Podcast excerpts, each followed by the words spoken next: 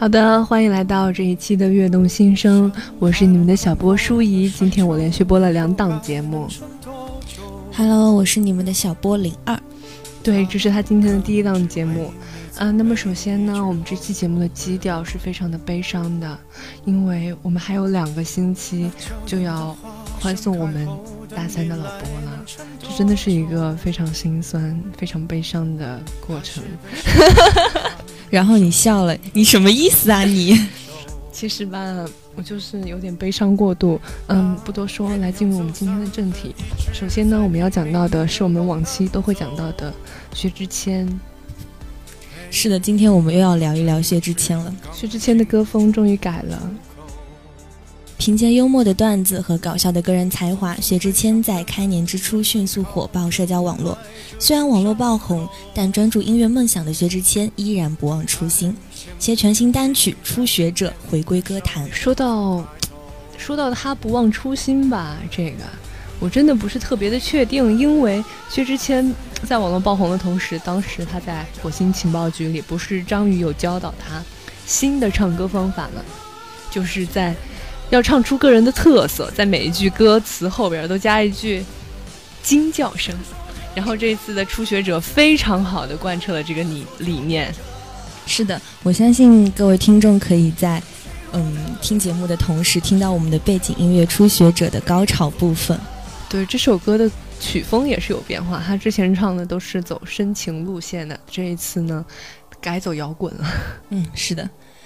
那么据了解呢，该首歌曲还为薛之谦本人领衔主演的冒险喜剧爱情电影《A 测试之爱情大冒险》的主题曲。从歌词到曲调，该首歌都完美的诠释了电影的主题。那么说到电影，我们又走到了晚睡早起的 area。不过我们还是要继续说下去。有别于传统爱情喜剧电影甜蜜而又温馨的基调呢，这部影片可以说是别具一格。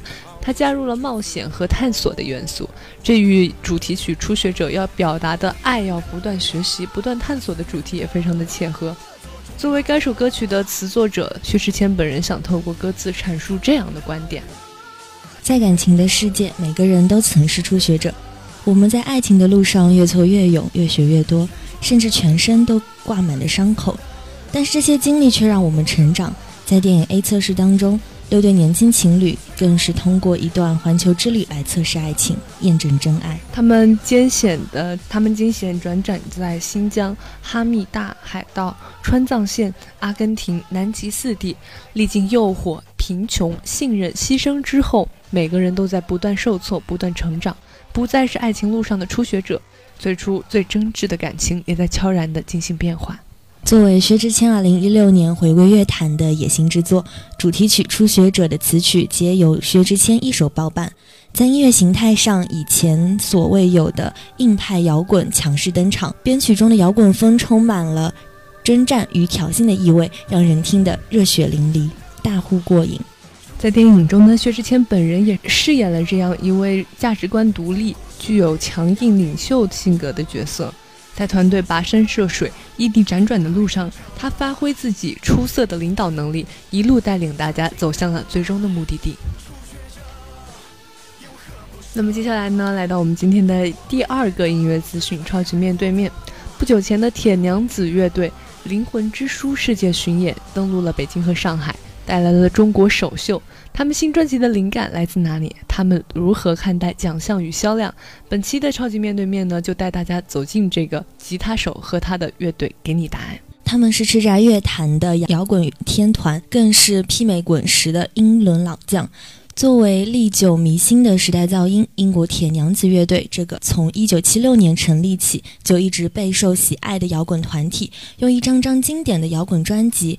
不断影响着一代代的乐迷和歌手。虽然岁月不饶人，铁妞们也快成铁姨，但刚刚发行的最新专辑《灵魂之书》秉持着对摇滚乐的一贯的旺盛生命力，保持传统的原始样貌，让他们成为了宝刀不老的最新代言人。那么说到这张专辑的灵感来源呢？他们说是在灵感来的时候就把它记录下来。之前在墨西哥的一场演出，灵感一下就来了。当时他们去了大金字塔，包括月亮金字塔和太阳金字塔。这么说起来是很多年前的事情了，但是这给了他们写写灵魂之书的灵感。当时他们在金字塔的时候，讲解的那个女生跟在。呃，讲解的那个女生说，升降梯暂停使用，因为安全使用的牌子被拿出来了。这个标识呢，通常都是在升降梯之内的。他们一下就都懵了。那个讲解员也说，从来没有发生过这样的情况。那么他们就背着很多的行李，一大堆东西，每个人都在那儿，也没有办法，就开始往上爬。到了金字塔的半山腰，看到了这样一个像是被人移开的板子似的东西，后面有一个门一样的入口。他们顺着这个入口下到了金字塔的中间，发现了三个孩童的骨骸。原来这是一个曾经祭祀的地方，像是一个尸骨井。据他们说，这样的孩子就是在金字塔的顶端出生的。他们信奉通过这种祭祀的方式，使生命得到轮回，就像人们所设想的那样。那会儿，他们在金字塔内部的正中间一个曾经祭祀的地方，突然有一个导游对墨西哥当地方言说道：“大家赶紧撤离，室内的氧气快没了。”然后他们差不多带着十多架的摄像机和所有的人迅速的撤离，因为氧气越来越稀薄。那么这就是在金字塔之内发生的一系列的事情，让他们有了写了《灵魂之书》这首歌的灵感。这也是为什么这首专辑中的许多歌都是基于精神或者是哲学、生命起源的一些题材。所以，当你抽离出所见的具体事物后，你就更能清楚地看见文化。比如说，在中国看到了许多事物，等我们写歌的时候，它可能就会迸发出来。所以说，你永远不知道灵感会在哪里出现，但它却能把鲜活、生动的点子带到你的歌里面。铁娘子乐队出道四十年。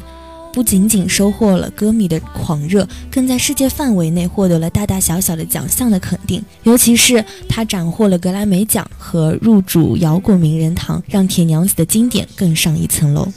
那么说到得奖呢，铁娘子乐队表示他们并没有追求这样的奖项，那更像是人们突然给予他们的一个礼物。拿到格莱美当然是一件值得开心的事情，但他们并不是那种刻意追求或者是刻意要进入摇滚名人堂这样的，就像孩子上学念书一样自然，做好了也不需要给你颁一个奖，得到奖固然高兴，但是没有也无所谓。而且说到实体唱片的销量这个东西，他们说他们的实实体唱片销量一直都很一般，但是。他们觉得很幸运，因为他们自己对实体唱片还是有一定的热情的。淡泊名利的另一方面呢，是铁娘子对于现场表演的态度的要求。不同于很多年轻摇滚乐队对于现场表演零瑕疵的过度在意，铁娘子认为有状况的现场表演更能体现出摇滚不老的初心。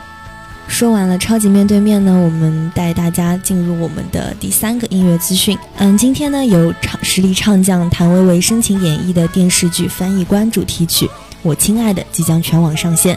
法师悠扬的旋律，活泼明快的节奏，搭配着谭维维完美的声线，整首歌都洋溢着戏剧迷醉的欧式浪漫，远山与湖泊的宁静致远。歌曲《我亲爱的》是继上周《X 战警》中国宣传主题曲《Take My Hand》发布之后，谭维维在影视音乐合作上的又一成功之作。细数以往谭维维与影视作品的合作，有网友不禁大胆的推测，谭维维已经变身大片音乐的宠儿。